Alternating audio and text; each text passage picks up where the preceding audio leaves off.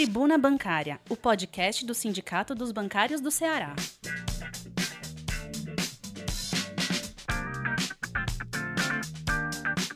Olá, categoria bancária. Olá, bancárias. Olá, bancários. Meu nome é Eduardo, sou secretário de comunicação do Sindicato dos Bancários do Ceará. E esse é mais um novo podcast do nosso sindicato. É, podcast este que serve para conversar com você da nossa categoria, conversar com a população em geral sobre as nossas pautas. Essa é a nossa edição da Tribuna 1689 que está circulando em meio digital nas nossas mídias, nas nossas plataformas, chegando para toda a categoria, para a população em geral, através das nossas redes sociais, nosso site, Instagram, Facebook, nosso YouTube, tudo isso, todas essas redes, além do nosso WhatsApp institucional, que é o 85 DDD 991295101. Essa é a nossa edição de número 1689. Vamos a ela.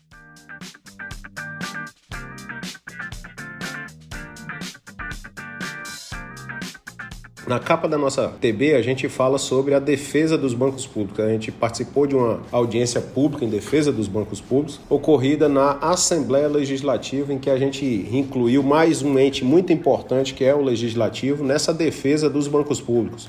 Por que um banco público no interior do estado do Ceará é tão importante? Por que ele é tão importante na capital? Esses foram alguns temas que a gente debateu na audiência pública em defesa dessas instituições. Então, várias entidades, várias centrais, os deputados estiveram com a gente nessa audiência pública em que a gente falou lá da importância de termos bancos públicos fortes para defender a sociedade brasileira. Tribuna Bancária. Ah, na capa também da nossa tribuna, a gente fala que os empregados da Caixa, os colegas da Caixa Econômica, foi apresentada uma proposta de, digamos, uma reconciliação aí da, do nosso plano de saúde, do plano de saúde dos empregados da Caixa, e em assembleia virtual eles é, aprovaram com ampla maioria, aqui no estado do Ceará, mais de 90% dos colegas votaram a favor das modificações no plano de saúde. E a gente também vai falar um pouquinho sobre as modificações. Tribuna Bancária. Entidades e BNB discutem um novo plano de função das agências e impacto sobre a remuneração do funcionalismo, mais uma negociação estabelecida entre o sindicato eh, e a direção de um banco, no caso, direção do BNB aqui no estado do Ceará. Tribuna Bancária. Como é de costume, nossa segunda página da nossa tribuna tem um artigo em que o presidente do nosso sindicato, Carlos Eduardo, fala sobre o trabalho presencial e a gente reforça a ideia que a pandemia não acabou e só com segurança sanitária é que é o ideal para as pessoas retornarem aos seus ambientes de trabalho. Fala de um histórico aqui, fala sobre alguns números da pandemia, fala que a gente conseguiu proteger nos protocolos negociados com a FENABAN mais gente quando essas pessoas estiveram em home office. Também diz a nossa opinião sobre ah, como deveria ser uma volta mais, menos insegura, ou pelo menos com maior quantidade de segurança para os trabalhadores ao retornarem aos seus ambientes de trabalho. Tribuna Bancária. Na terceira página, a gente faz um resgate com algumas fotos ah, falando da presença do, da nossa diretoria do Sindicato dos Bancários, assim como alguns dirigentes de base, alguns delegados sindicais que estiveram na audiência pública lá na Assembleia Legislativa.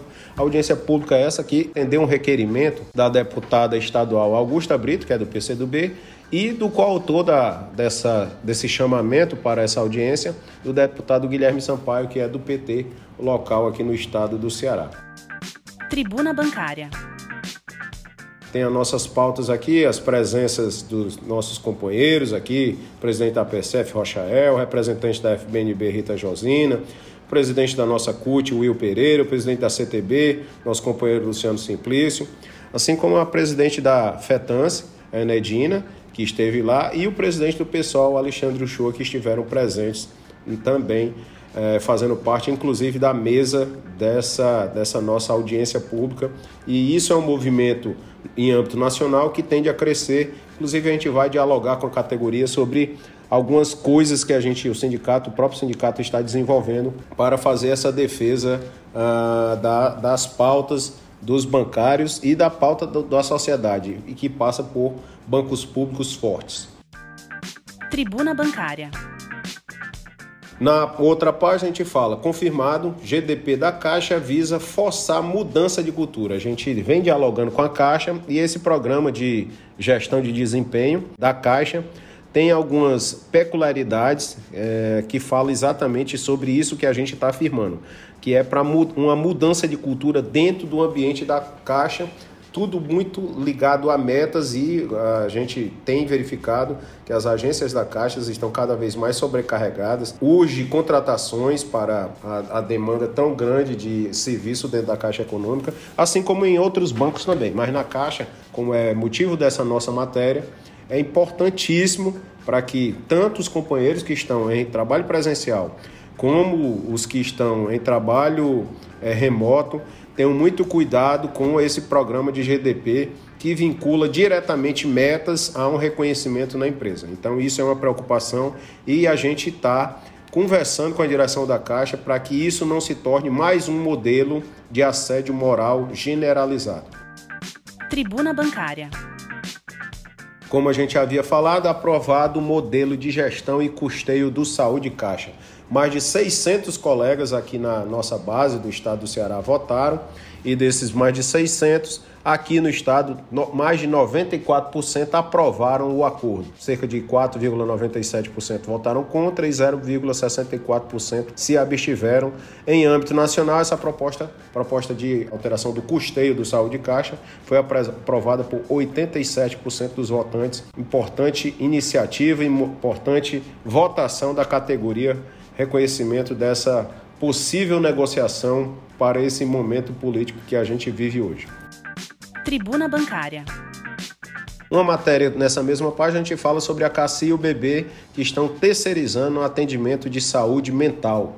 A gente não acha isso decente, até porque temos uma, uma lei em vigor de proteção aos dados e quando você terceiriza um atendimento desse, você está é, liberando alguns cadastros de alguns colegas bancários para determinado tipo de atendimento que seriam muito mais importantes que fossem feitos por dentro da nossa instituição chamada CACI. Seria uma forma de valorizar, inclusive, ainda mais a CACI. Mas o que a gente tem conhecimento é que o banco está terceirizando esse atendimento é, de saúde mental. E isso fica como uma crítica a esse modelo. Tribuna Bancária bancários de Itaú pressionam é, sobre eles, os bancários estão sendo pressionados para que retornem aos ambientes de trabalho, mesmo os de grupo de risco. E a gente tem alertado para que, que isso é um risco tanto para o local de trabalho, ah, como também para cada trabalhador que está voltando para o local de trabalho, não necessariamente retornar todo mundo nesse ambiente que a gente ainda está de pandemia, é uma coisa adequada. Ah, os protocolos que a gente criou eh, servem para inibir, mas não servem para deixar de existir a possibilidade de algum adoecimento. Então, retornar todo mundo ao mesmo tempo é um risco e retornar pessoas do grupo de risco ainda um risco maior. Mas isso tem sido uma uma, alguma coisa que a gente tem percebido nos retornos dos colegas do Itaú. Tribuna Bancária. Mais uma turma de CPA 20, é um curso que a gente, uma exigência legal, uma exigência técnica para determinado público nos bancários. E a gente tem um curso que encerrou agora semana passada, uma turma, e estamos já com inscrições abertas para uma nova turma de CPA 20. Provavelmente no futuro teremos cursos de matemática financeira, uso do HP e mais cursos da CEA. Então são cursos que o sindicato, estando muito presente, sabendo das exigências legais que os bancários estão acometidos, sempre estende essa mão a partir de, dessas demandas da nossa categoria para que esses cursos diretamente beneficiem os bancários, porque eles têm um custo elevado e a gente consegue é, utilizar, utilizando a estrutura do sindicato, ter um custo menor que entregue uma boa qualidade para os bancários. Tribuna Bancária. Na página número 7, a gente fala sobre a negociação que tivemos com o BNB. Aqui foi uma reunião híbrida em que parte da direção do sindicato conversou aqui na direção do BNB aqui eu estou vendo o companheiro Tomás Jaquino e a companheira Carmen, que estiveram presentes aqui no, na, na direção do, do banco, em que a gente fez alguns questionamentos sobre os plano, o novo plano é, de remuneração para uma parte dos colegas bancários do BNB. E tem uma pulga atrás da nossa orelha, porque quando fala em redução de valor de salário para trabalhador, isso nos causa um grande espanto, até porque a gente está negociando com bancos e bancos no Brasil não têm apresentado problemas algum há algum tempo.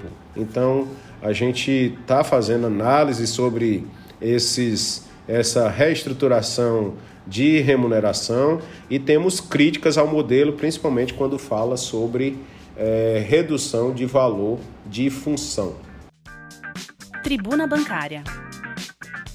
Também temos uma grande crítica na próxima página, a gente deixa isso claro, que é o pioneirismo controverso do Santander. Estendeu o horário, estendeu a quantidade de pessoas, portanto, que podem acessar as agências bancárias, mesmo a gente estando em pandemia, e com a redução, infelizmente, de quadro, né? Que a gente tem é, denunciado as práticas de vários bancos de demissão.